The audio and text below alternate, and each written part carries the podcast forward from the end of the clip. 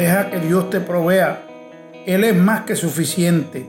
Un artista diligente que te alimenta y te viste y con su pincel en ristre te dibuja en su amor como aquella misma flor que nació en la primavera de Salomón, su quimera, cuando vemos su esplendor multiforme en su color en la mano que la hiciera.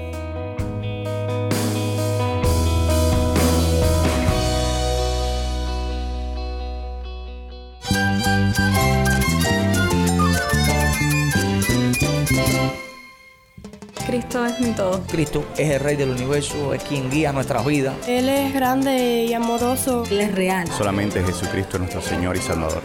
Es mi guía quien me fortalece. En Cristo Jesús hay esperanza, hay paz. Y nuestro Dios es un Dios de rescate. Estás escuchando a El Faro de Redención. Cristo desde toda la Biblia para toda Cuba y para todo el mundo.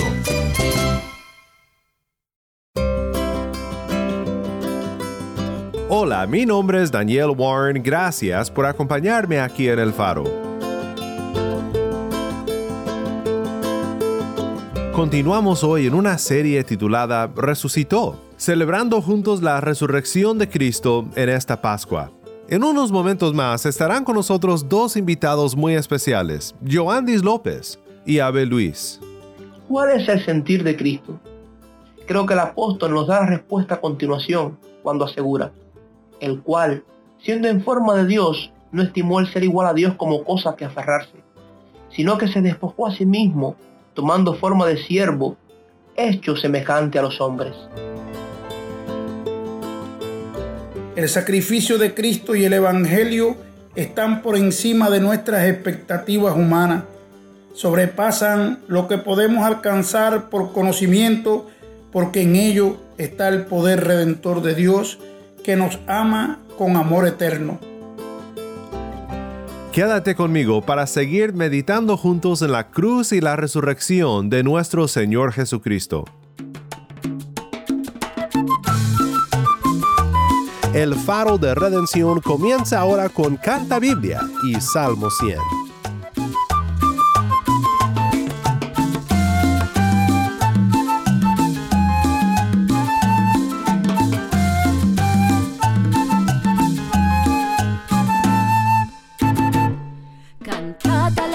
Dios, habitantes de toda la tierra. Cantad alegres a Dios, habitantes de toda la tierra.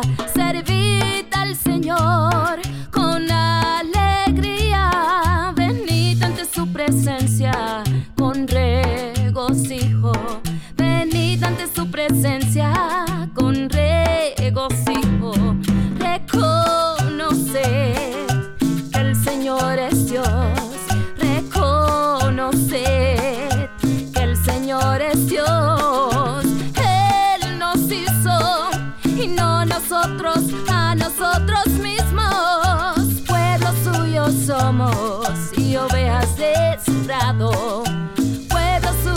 somos y ovejas de su prado.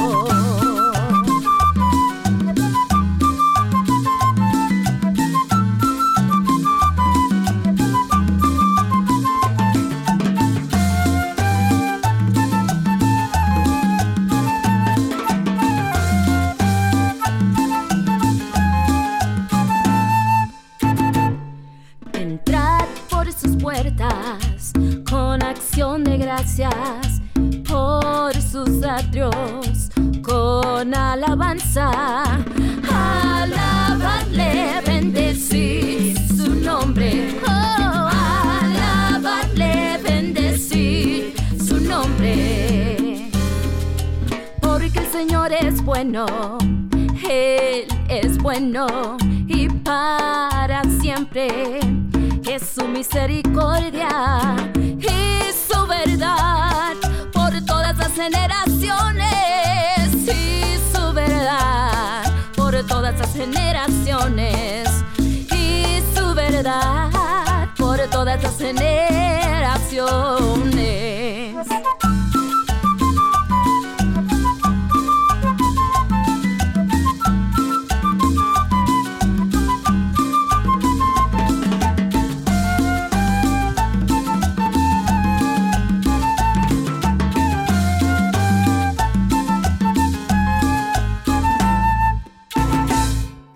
Mi nombre es Daniel Warren, estás escuchando a El Faro de Redención, Cristo desde toda la Biblia para toda Cuba y para todo el mundo.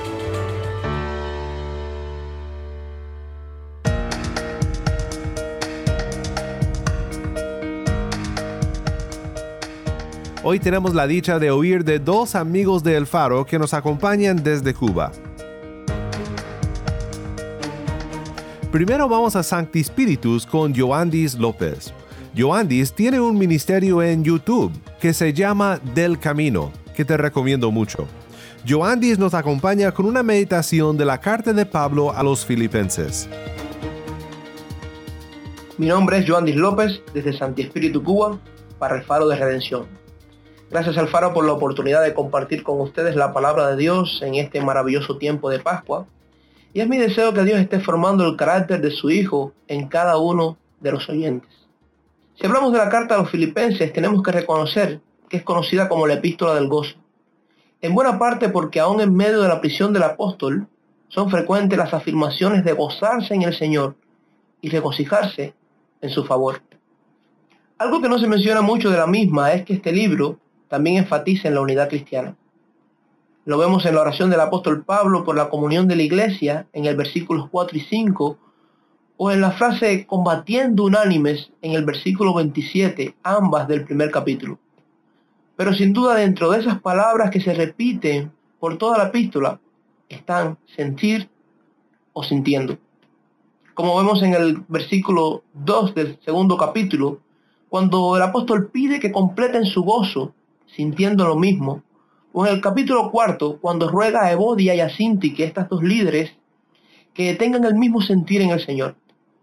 Tengo que reconocer que esta palabra sentir en el Nuevo Testamento siempre me ha intrigado.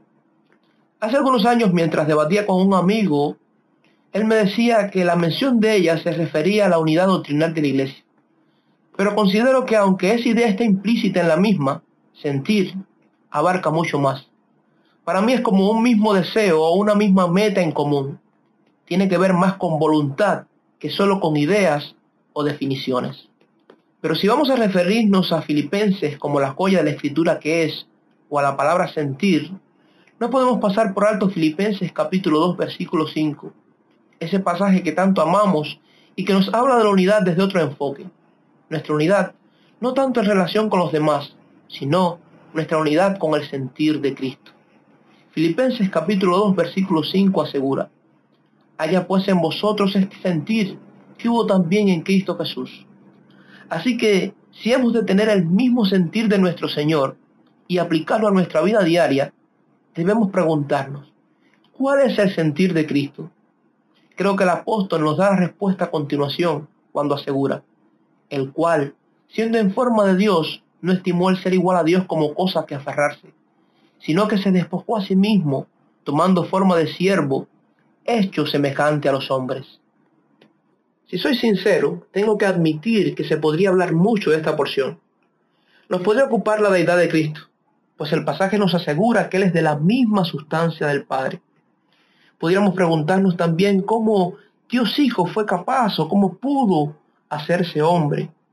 También nos podría ocupar el señorío de Cristo y cómo será el hecho de que toda la humanidad va a tener que doblar sus rodillas y confesar con su boca que Jesucristo es el Señor. Esto dentro de muchas, pero muchas otras cuestiones de las cuales también habla esta porción. Pero no creo que esto sea el centro del pasaje, sino que el apóstol nos dice que el sentir de Cristo está dado en que Dios se humilló, Él se rebajó, Él limitó su estatus para hacerse hombre, Él se hizo menos y lo hizo con un propósito. Evidentemente nosotros no tenemos ni idea de a qué se refiere cuando se nos dice que nuestro Señor se despojó. No podemos ser empáticos o entender esta experiencia, pues nunca hemos sido Dios ni nunca lo llegaremos a ser. Solo podemos suponer que fue algo muy, pero muy serio. Pero detengámonos un poco en la humillación de Cristo. La Escritura dice que Él se despojó a sí mismo esto nos da la idea que Él disminuyó su naturaleza y su autoridad. Siendo Señor, se hizo siervo, nos dice el pasaje. Se hizo semejante a los hombres. Se hizo esclavo. Él sometió su voluntad. no solo al Padre, sino también a los elementos naturales. Él vivió, él comió, él experimentó la vida. Pero el pasaje también nos asegura que él se humilló a sí mismo, haciéndose obediente hasta la muerte y muerte de cruz. No solo él se hizo hombre, sino que él también vino a vivir entre los hombres de la forma más humilde posible. Y su humillación fue a tal punto que por su propia voluntad fue a la cruz. La muerte de cruz, la muerte más despreciable en el tiempo de Cristo. Pero lo bello es que aquí está implícito el Evangelio. Podemos de alguna forma distinguir las buenas noticias de salvación. Es verdad que el pasaje no hace referencia claramente a la obra de la cruz o lo que propició.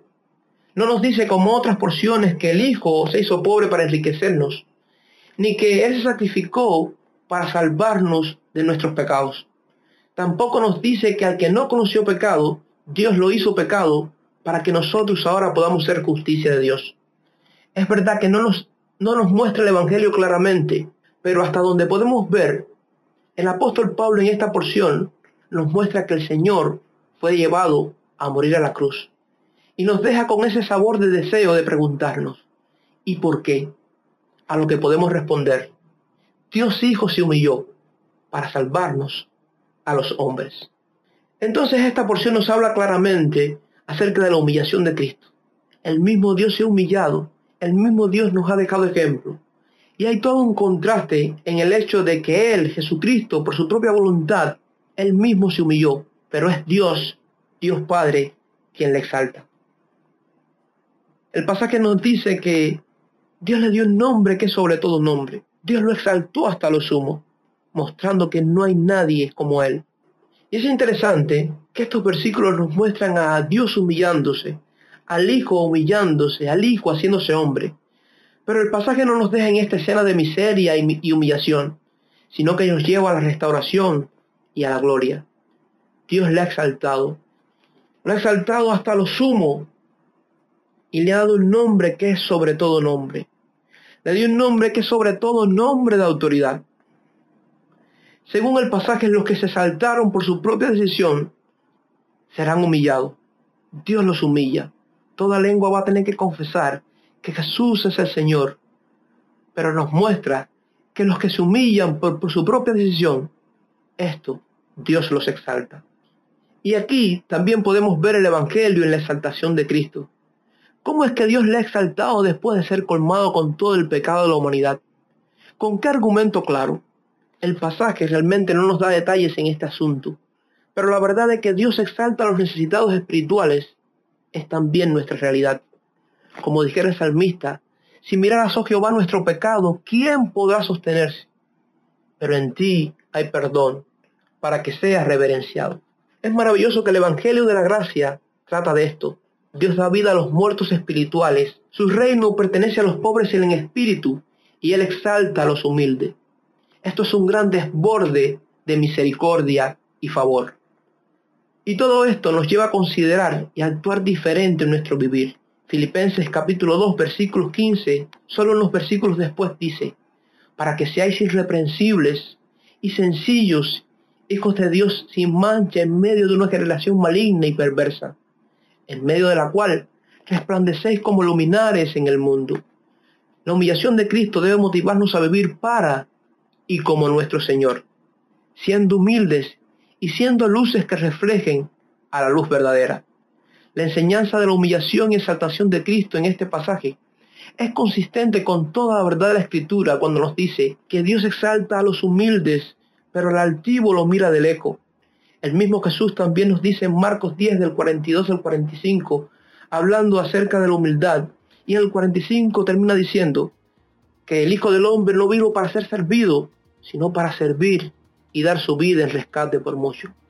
Por si fuera poco, también primera de Pedro capítulo 5 versículo 6 nos dice, humillaos pues bajo la poderosa mano de Dios para que Él os exalte cuando fuere tiempo. Quiera Dios que el ejemplo de nuestro Señor, su humildad, nos mueva a reconocer nuestra necesidad de Él y nos impulse a ser sensible con los demás cada día, pues esta es a la vez la única forma de ser realmente exaltados. Como dijera el apóstol en 2 Corintios capítulo 10 versículos 17 y 18. Mas el que se gloríe, gloríese en el Señor, porque no es aprobado el que se alaba a sí mismo, sino aquel al que Dios alaba. Que Dios les bendiga.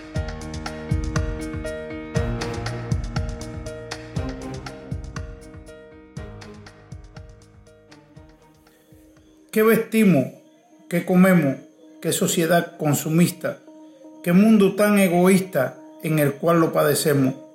La ansiedad no tiene freno y el afán se precipita y la gente se marchita en su duro batallar sin poder nunca alcanzar la felicidad añorada porque de Dios alejada mi fe nunca puede estar. Deja que Dios te provea, Él es más que suficiente un artista diligente que te alimenta y te viste y con su pincel en ristre te dibuja en su amor como aquella misma flor que nació en la primavera de Salomón, su quimera, cuando vemos su esplendor multiforme en su color en la mano que la hiciera.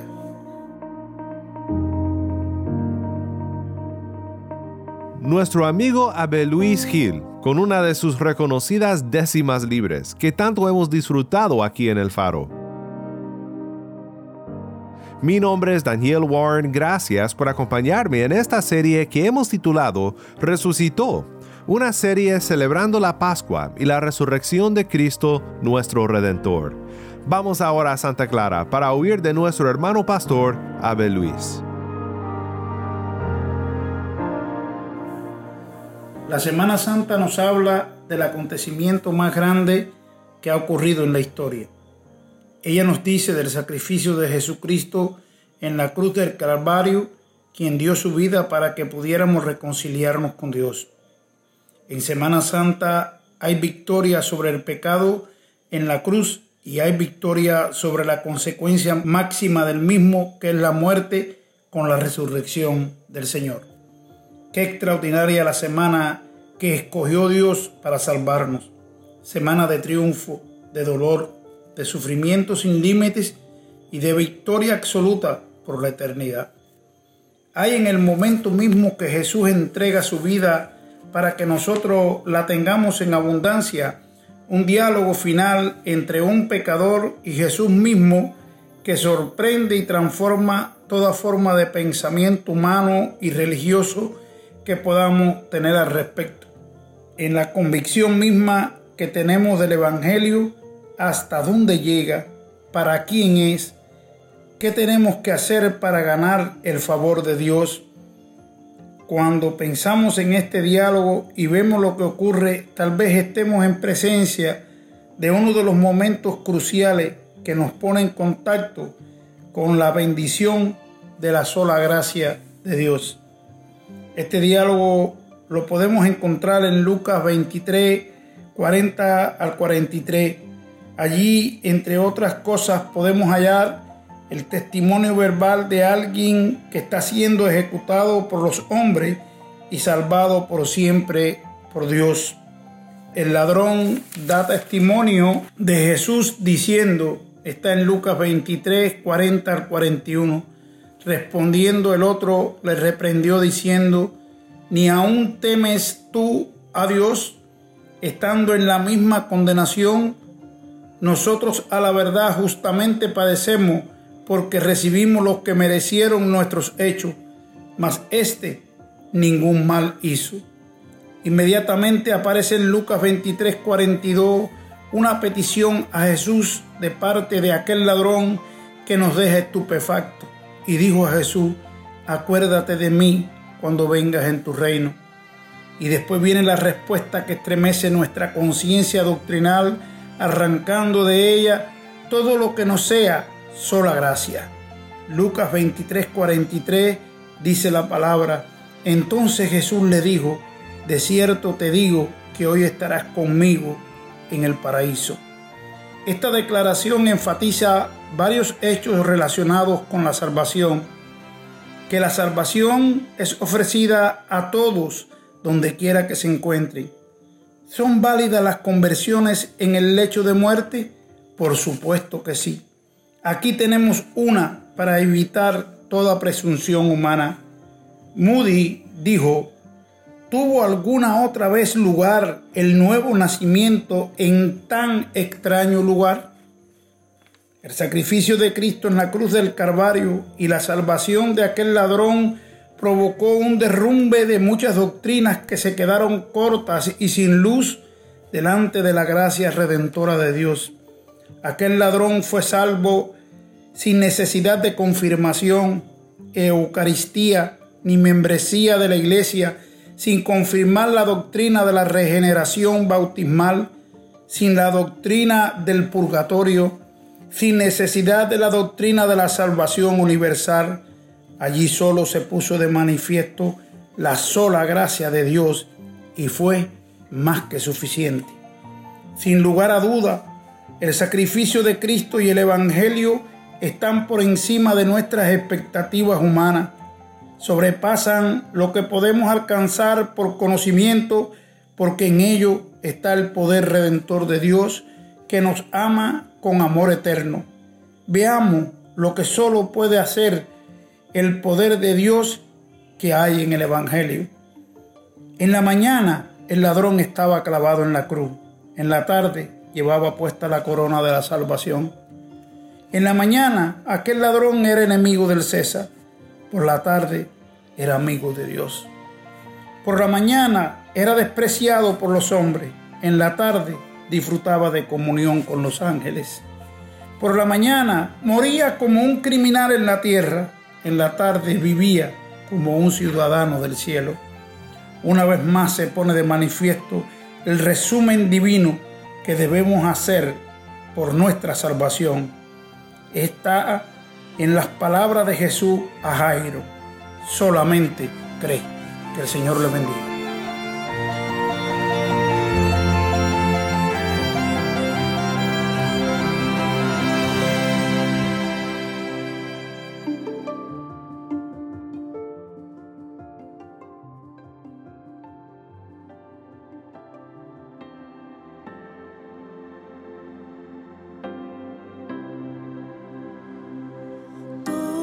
tuyo, autor de la creación.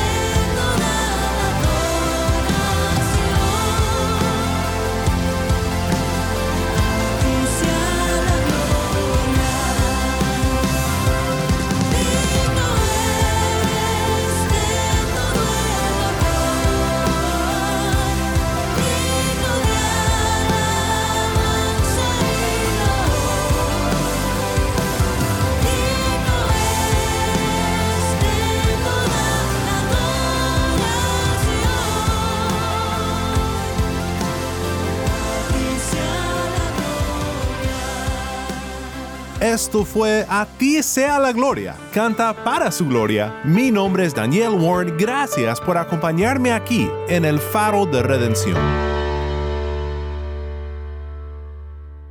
Una vez más, gracias Joandis y gracias a Luis por estar con nosotros aquí en el faro de redención. Para terminar, oremos juntos con el pastor Dariel Llanes, presidente actual de la Asociación Convención Bautista de Cuba Occidental. Padre Santo, gracias por la muerte de Jesucristo en la cruz del Calvario. Gracias por su cuerpo roto, herido. Gracias por su sangre preciosa derramada que quita el pecado del mundo. Con humildad venimos a ti y te decimos, perdona nuestros pecados. Padre, gracias. Gracias porque tu Hijo ocupó nuestro lugar, porque Él padeció el castigo que nosotros merecíamos. Ayúdanos a proclamar con todo el corazón las buenas noticias del Evangelio. Padre, recibe toda la gloria. Te exaltamos, te glorificamos que la Biblia, tu palabra, llegue a cada ser humano, que cada ser humano conozca que Cristo es la puerta, que Cristo es el Salvador del mundo, que Él es la única esperanza para el mundo pecador. Gracias por tu Hijo que venció la muerte con su gloriosa resurrección. En el nombre de Jesucristo. Amén. Si estás escuchando por el podcast, te quiero agradecer por tu ayuda en hacer que crezca la audiencia del Faro. Sabemos que muchos han de estar compartiendo con otros sobre cómo seguirnos en el podcast en Apple Podcast, Google Podcast, Spotify o por otros medios, porque notamos la diferencia que ha hecho. Si no lo has hecho, te pido que compartas esta semana con un amigo sobre cómo puede escuchar el faro de redención en el podcast o en la página web. También estamos en WhatsApp. Nuestro número es 1786-373-4880. Nuevamente nuestro número de WhatsApp 1786-373-4880. Envíanos un mensaje de voz, nos encantaría saber de ti. Gracias una vez más por tu fiel sintonía. Para más información sobre este ministerio y sobre cómo puedes ser parte de nuestra misión de alcanzar a Cuba con el mensaje de Cristo en toda la Biblia, visita nuestra página web elfaroderedención.org. elfaroderedención.org.